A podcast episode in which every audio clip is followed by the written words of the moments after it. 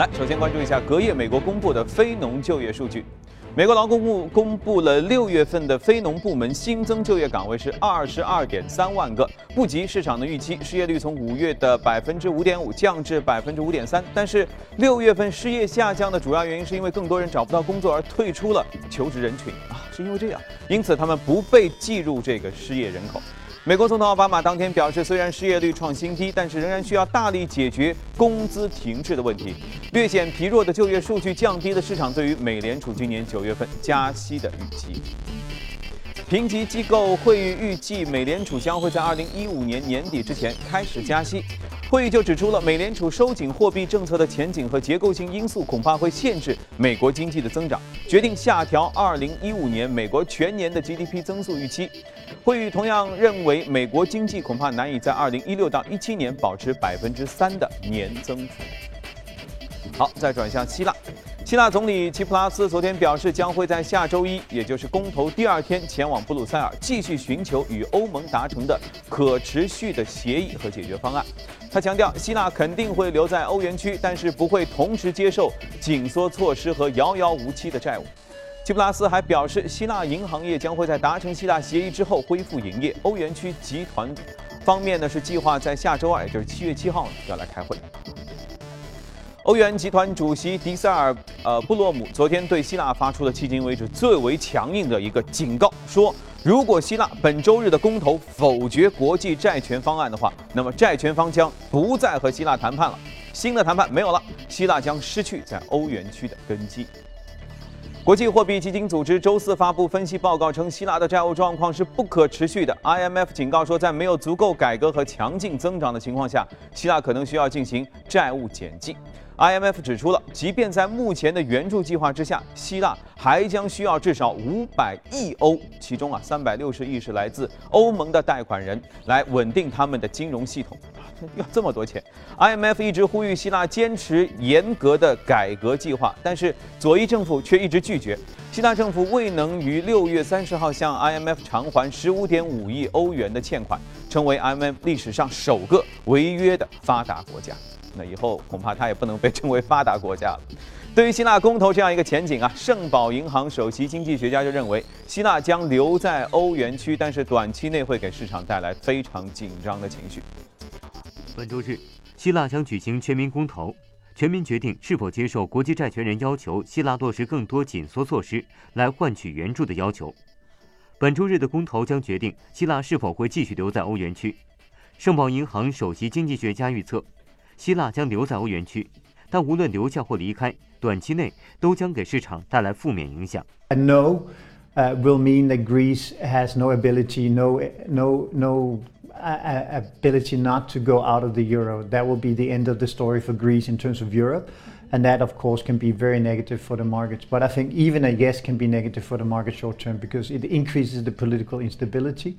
And we will have to have a general election on top of the referendum immediately after this. 他认为，虽然希腊对于全球经济的影响并不会太大，但回想起2008年雷曼兄弟破产对美国产生的巨大影响，希腊危机依旧不可忽视。 当被问及欧元区经济近期出现持续复苏的态势是否得益于年初实行的量化宽松政策时，他说：“得此结论还为时过早。让欧洲经济复苏的主要原因还是来自于非常低的能源价格。另外，随着近期美国经济数据向好。”美联储年内加息的声音不断，专家认为加息将会在今年九月发生。然而，他预期这次会议加息将是零点一个百分点，而非零点二五个百分点。Fed does hike interest rates, which I think they will. This will be a margin call. This is not because the U.S. economy is strong enough to actually be able to facilitate a higher growth uh, to, to which makes up for the hike. This is really about the Federal Reserve saying quantitative easing has now been in place for so long that the negative impact of having low interest rate is outweighing the potential benefits. So it's really a, a, a calculus which is done saying that the stock market is too expensive, there is a bubble-like economy, and we need to rein that in before it gets too, too, too exposed. 瑞典中央银行二号宣布了，从八号起将已处于负值的再回购利率再下调零点一个百分点，就到了负零点三五个百分点，并且呢，准备再购买总额是四百五十亿瑞典克朗的政府债券，以进一步刺激经济，确保通胀率到达百分之二的目标水平。好了，浏览完了宏观数据，我们来看一下隔夜美股收盘的表现。我们能看到隔夜美股收盘的表现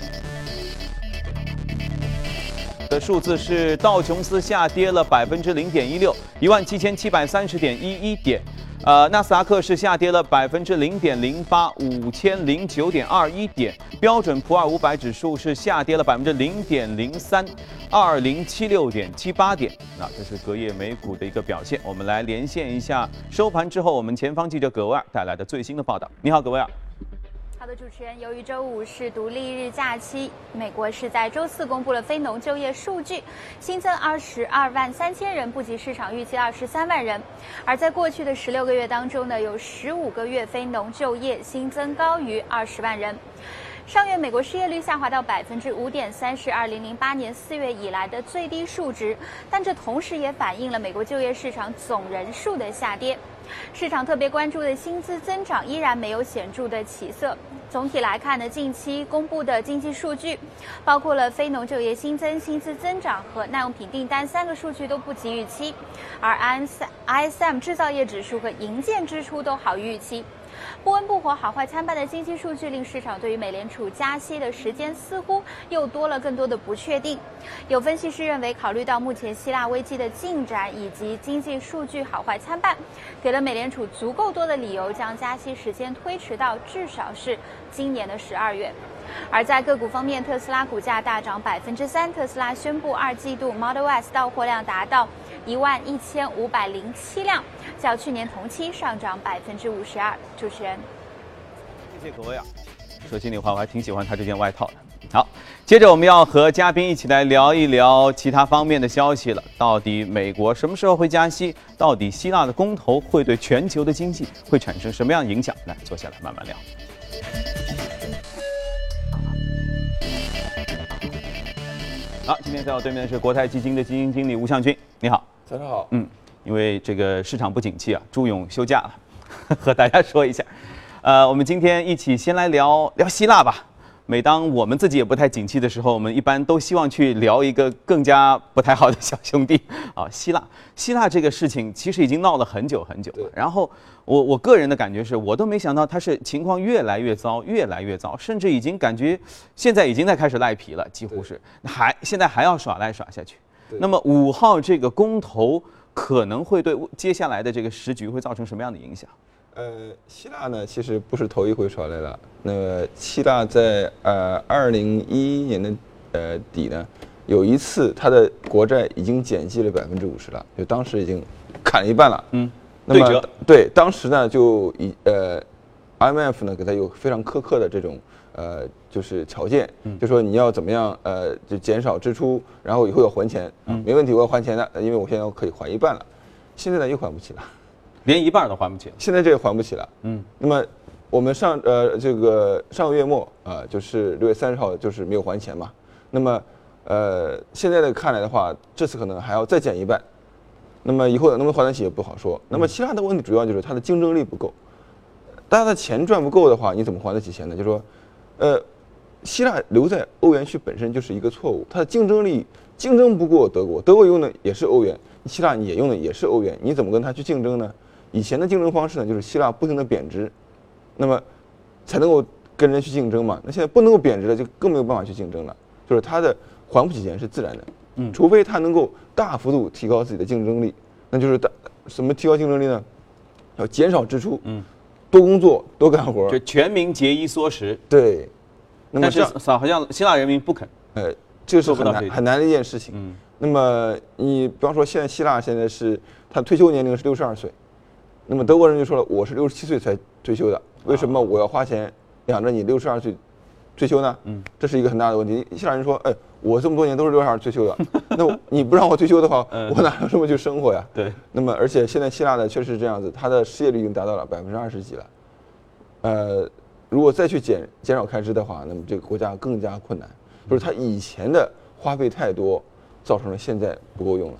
对，所以这两天什么看到在希腊银行门口排队，每个人从原先说一人能一天取一百欧，现在都变成说一天只能取六十欧。然后游客去那边虽然没有这个限制，但是提款机里根本就没有钱。没有钱。对我觉得虽然我们没有体验过这样一个状况，但想象一下都觉得这情况还挺惨的。是啊，那么现在 IMF 就是非常强硬嘛，呃，就说你一定要呃还钱。还呃不一定是还钱，就是你要，呃就是我们原先说好的条件一定要遵守。那么希腊希腊政府说我现在不想遵守这个条件了，那么就是我们五号看到五号希腊的公投就是要看这个问题。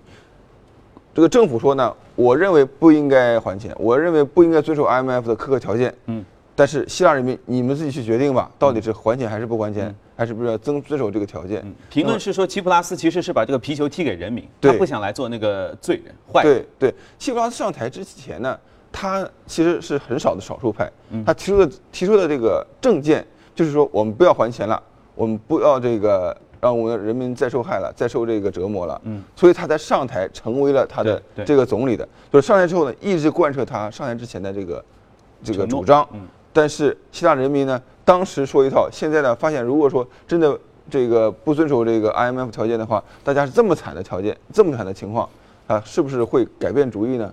现在民调看来呢，希腊的人民呢可能会改变主意，可能会支持 IMF 的这个啊要求了，因为现在是太可怜了。大伙儿都听明白了。对因为其实退出欧盟的话，恐怕对他们这个情情况会更不好。呃，退出欧盟的话，那就是希腊就像可能说不好听的讲的话，就是原子弹原子弹炸过一样的，这么可怜的。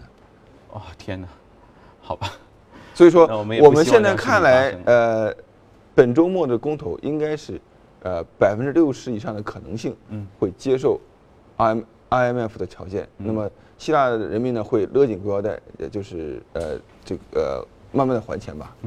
好，那我们节目也会第一时间在这个公投完了之后，我们来带来一些我们的分析和报道。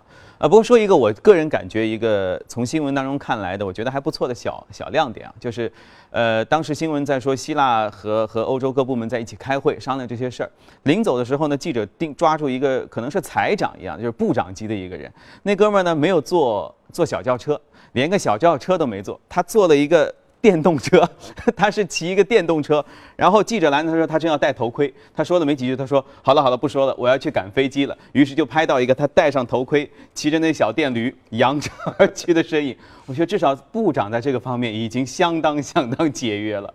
这个呢，姿态总是要做一做的。是，OK，好，来我们一起来关注一下昨夜异动的美股榜上的情况，来看一下。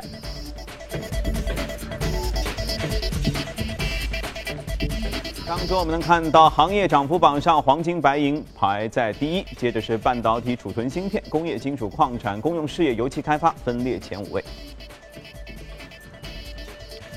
在个股榜方面啊，医药医学的、信用服务的、生物技术的、互联网的都是排名靠前。今天向军要和我们一起来介绍一下这个医学研究行业的 NTRA 这家公司。那 Terra 这家公司是昨天晚上 IPO 上市的，呃，他们当时呃融资是一亿美金，嗯，呃，大涨了百分之二十六，是新股了，呃，是个新股，对。那么这家公司呢，我还稍微有所了解，呃，它呃它是成立不久，大概呃不到十年吧。那么这家公司是做基因呃测检测的，哦那么它是做什么特非常特别的基因检测？就是说婴胎儿的基因检测的。而且是胎儿在九周之前的基因检测的，这是非常重要的一个基因检测。那不是现在都有吗？就是验那个是不是亲生的吗？哦，这个呢，它的基因检测呢，确实是我们知道以前都有这个基因检测的，对吧？那么以前的检检测呢，都是说要拿一个针头插到母亲的这个这个肚子上面，到羊水中打羊水的这个液体，哎，穿刺，然后拿出来液体之后进行检测。它不用了，它可以在母亲的血液。就是一滴血就可以检验到儿呃这个胎儿的性别，不光是性别了，嗯，还有他的有没有唐氏综合症，各种各样的基因这个遗传疾病，这是很重要的一个测检测方式，嗯，安全的多，安全的多了，不用长羊水穿刺了，而且准确率非常的高，嗯，所以说这个公司一上市以后就被热捧。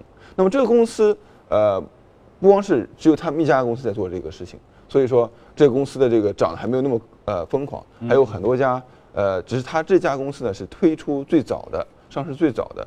那么我们中国其实也有呃在做类似方面的工作的，像北京的呃有我知道有一家，但是应该是没有上市的。那么这件呃这个公司上市以后呢，我觉得对呃整个基因行业。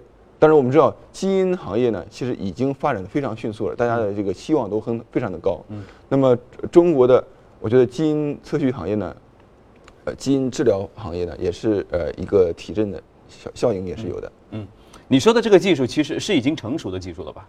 已经在市场上推广，已经在推广。OK，那至少可能会对很多的家庭，呃，也怀孕的夫妇在检测方面，它会带来很多好的帮助。对，那么这个呃，这种呢还是在小范围在测试，并不是说全呃全市场大范围测试。那么我们看到中国的这个 A 股上面的呃基因测试的股票呢，呃这边我们也整理了几个，嗯啊，给大家看了一下，啊有呃千山药基。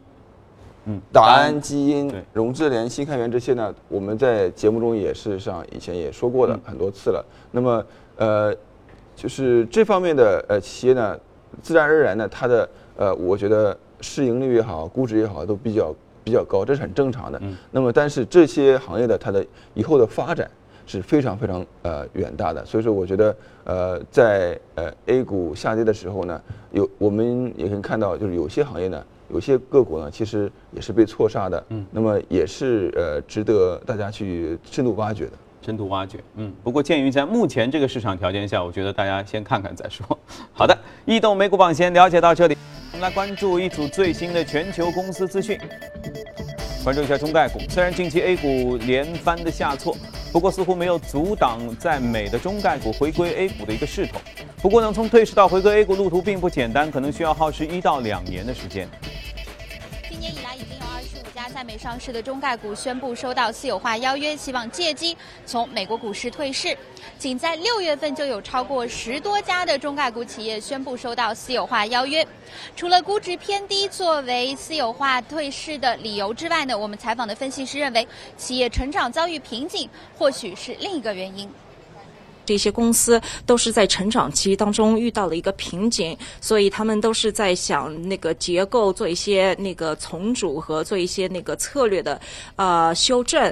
呃，在这个过程当中呢，作为私有公司往往是比较有优势的，所以这些管理层可能是想呃退市，呃，在那个私有的状态下把自己的重组或者是那个机制的呃改善呃作为一个比较好的时机。但是，并不是每一个收到私有化邀约。的中概股都能顺利退市。事实上，中国企业想要在美股市场私有化绝非易事。去年一整年，仅巨人网络一家中概股完成私有化退市。分众传媒从2012年8月宣布私有化，到2013年5月完成退市，耗费十个月时间。至今为止，其借壳宏大新材回归 A 股的路途依然荆棘满布。如果 A 市 A 股往下调整一点，那就是会对下市或者是上市这个过程，嗯，有很多很大的影响，嗯，会造成这个过程呃延长和那个上市的再上市的公司的概率就会减少。第一财经记者葛维尔申宇峰，美国纽约报道。据美国科技网站的报道，苹果手表的需求量正在迅速的放缓。iPhone 呢仍然是苹果公司生态系统的经济的支柱。有机构说，二零一五财年 Apple Watch 的销量预期呢已经从一千一百万下调到了一千零五十万，并将二零一六财年的销量预期从两千四百万下调至两千一百万。英特尔 CEO 科赛奇昨天宣布，公司总裁瑞尼詹姆斯将离职。为确保平稳过渡，瑞尼詹姆斯将继续留在英特尔到明年一月份。与此同时，为了强化运营，进一步推动公司业务的增长，科赛奇还宣布了其他一些高管和组织架构的变化。作为全球最大的媒体机构之一，英国广播公司，也就是 BBC，昨天宣布将会开展新一轮的机构精简以及重组计划，并且裁员至少一千人，裁员比例超过百分之五。英国广播公司还将整合技术类部门，缩减管理层级，并且简化财务、人力资源、市场推广以及法律服务部门等业务的流程。新一轮的瘦身计划将为英国广播公司每年节省五千万英镑。你看 BBC 可以做到，但是希腊却不愿意做到，这是我们前面聊到的。继续，我们回来和嘉宾一起来聊一下，我们看一下今天的美股放大镜。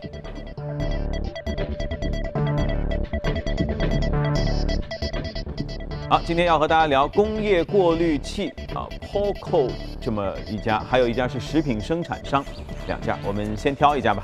我们今天呃时间有限，我们先聊一下康埃管吧。这家呃食品呃生产企业呢是美国比较大的食品生产企业。那么这家呃是公司在过去呃一年中当中呢也上涨百将近百分之四十啊，也是相当不错的。那么它是一个非常稳，呃，食品行业是个非常稳定的一个行业，是一个周期性很少的行业。所以说，在呃一般来讲，呃，在呃周期来临的时候，或者是风险比较高的时候呢，呃，这个食品行业呢都是呃相对比较保守、安全的选择。那么这个公司呢，呃，它主要是在做呃呃比较食品呃加工，像牛肉，呃，像薯片。呃，各种这个 peanut butter，像呃呃花生酱啊这种呃比较呃大家耳熟能详的这些呃产品。那么呃它的呃番茄酱当时也是也是很重要的。那么这个公司呃最近一段时间呢，它是说要啊把以前收购呃做的不太好的收购呢要要分出去。那么这个收购呢呃就是呃重归到原它的本源，就是它的这个呃呃就是呃有自己名字的这样的一些呃比较。著名品牌的食品上面，这样这种呃策略呢，其实，在食品行业，我觉得现在也是回归本源的一个方式，就是说，呃，食品的这个安全性，还有它的现在的这种呃这个人们对它的这个信任是非常重要的。嗯。那么，尤其在中国也好，在发展中国家也好呢，那么大家这个随着生生活的呃水平的不不断提高，对于食品的安全。都非常的重视，嗯，那么我们现在到市商场买东西，一般都是对这个品牌食品，对，是越来越重视了。那么对这种非品牌的食品呢，就是现在的觉得是不是没有品牌的食品质量好，而且品牌食品的这个份额的增加呢，远远超过非品牌的食品的这个份额的增加。就是说，它现在它原本收购了很多不同品牌的公司，然后呢，就是会露印，通常印一个 logo 群。然后他想把那些现在效益不太好的收过来的品牌就不要了。不是，原来他有一些是非品牌的，就是大众食品这些东西，没有品牌这些的。他当时觉得这个这个部分呢，应该是他的新的增长点。最近发现呢，这个其实当时是判断错误了。嗯，还是原来它原来老老的这个产品，就是这些呃有品牌的。啊，大家耳熟能详的这些产品的增长远远超过这个这个没有品牌的产品，嗯，所以说这也是体现了这个呃全球的这么一个食品行业的一个增长趋势吧。那么中国其实也是呃，尤其是我觉得是比较明显的，嗯。那么食品行业方面，我们有没有什么对应梳理过的呃 A 股的个股可以为大家来做分享啊？这食品行业部分上市公司。食品行业呢，就是比方说粮油啊，呃，这个像双汇发展、呃，光明乳业、呃，中粮屯河，呃，这些呢都是我们以前呃耳熟能详的一些呃名字。那么食品行业的这个估值呢，也是呃相对于其他的行业呢比较低一些，也是属于防御型的这种板块之一了。嗯。所以我觉得，在整个目前整个大盘不太稳定的情况下，如果大家要进入的话，可能先可以先从一些比较有防御性的，就相对更可靠的一些行业入手。对，呃，估值比较低的，像金融板块，像一些呃央企，大家呃认为这个呃政府护盘呃信心比较明显的这些板块。嗯。那么对于其他的像食品啊、医疗啊、医药这些板块呢，大这个周期性比较少的。我觉得都可以关注一些，嗯，但是一句话嘛，就是整整个大盘情况不好的情况下，信心还是很重要的。信心很重要，但是防御也是必要的。对，好，祝大家吃好喝好。啊，最后还要说一下，我们可以从荔枝和喜马拉雅电台搜索“第一财经”进行收听我们的节目。